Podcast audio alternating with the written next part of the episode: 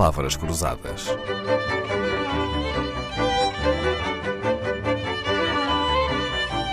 Porque quase tudo é uma questão de semântica. É impossível para quem anda no trânsito, quer conduza, quer não, nunca ter assistido a uma altercação entre condutores. É uma especificidade portuguesa ou o Dr. Gás Barbosa já viu disto por toda a parte?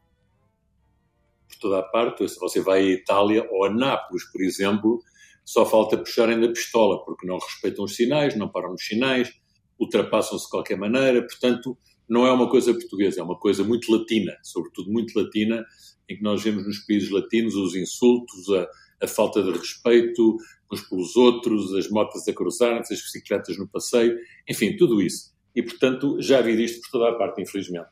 Mas há certamente países até mais caóticos que os uh, latinos para se sobreviver ao trânsito. Já viu imagens do trânsito em países asiáticos, por exemplo, ou na China? O que é que lhe diz a sua experiência sobre os pontos mais caóticos do globo?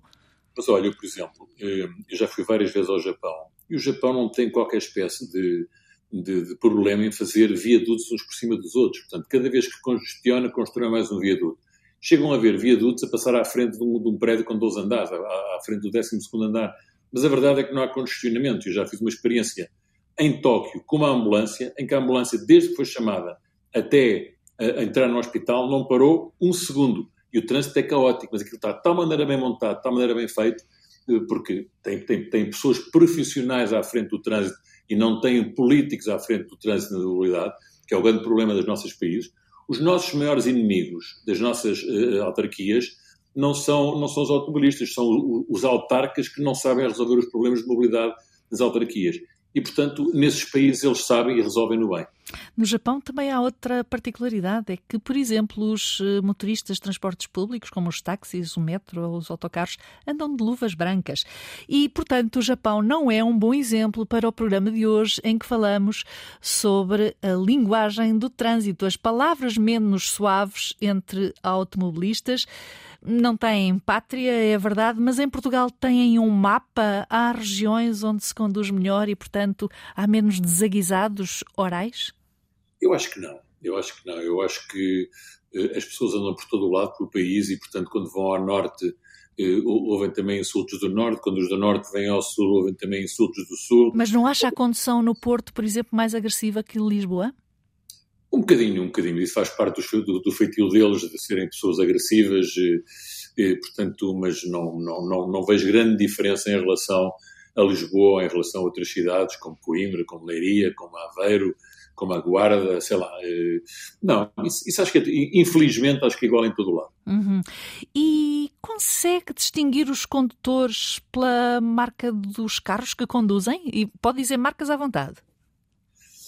Olha, isso é engraçado porque eu, eu estou numa posição complicada porque, estando aqui no Automóvel Clube Portugal e nós fazendo assistência a todas as marcas, nós efetivamente estamos eh, estamos, estamos conscientes de que não podemos estar a dizer mal de uma marca. Mas se, se pudermos uh, falhar um bocadinho ao rigor para generalizar, uh, aposto que os nossos ouvintes nos perdoam. Aqueles que eu considero que guiam pior em Portugal, aqueles que eu vejo a guiarem mal, são pessoas com BMWs. Não me pergunto porquê. Não tenho uma razão, não sei explicar porquê, não, não, não faço a mínima ideia. Não consigo explicar, mas a verdade é que são as pessoas que eu vejo em Portugal que guiam pior são os, os que têm BMWs. Agora não pergunto porquê. De que marcas são os, os carros dos condutores que conduzem melhor? Há assim algum que se distinga ou nem por isso? Sabe que eu acho que as marcas, as marcas que têm carros pequenos e que têm carros, portanto, que, que mais facilmente andam no trânsito sem terem que andar a fazer malabarismos, eu acho que as marcas que, que, que realmente têm carros pequenos, têm, têm carros com, com volumes uh, reduzidos, são normalmente aquelas que as pessoas guiam mais por uma razão muito simples, até porque também são mais fáceis de guiar, não é? Hoje em dia, como se sabe, todos os carros têm direção assistida, já não há carros sem direção assistida, e portanto todos os carros, quando são mais pequenos, são mais fáceis de guiar e portanto conduzem-se melhor. Temos que hum, pensar também que, se calhar, se sentem mais inseguros e com medo dos, dos outros automóveis que andam na estrada, não sei.